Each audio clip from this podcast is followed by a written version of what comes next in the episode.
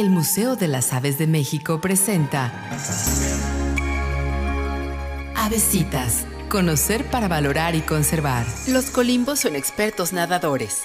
La mayor parte del tiempo solo utilizan sus patas para la propulsión subacuática, pero ocasionalmente extienden sus alas para ayudar a la maniobra. Cuando sumergen al agua son bastante silenciosos, pues a diferencia de otras aves como los cormoranes, no realizan ningún salto o brinco y utilizan solamente el movimiento de su cabeza para sumergirse. Son capaces de variar su flotabilidad para permanecer bajo el agua con todo el cuerpo sumergido y solo los ojos y el pico visibles por encima de la superficie. Avesitas. Conocer para valorar y conservar. Museo de las Aves de México, Hidalgo y Bolívar, zona centro en Saltillo, Coahuila.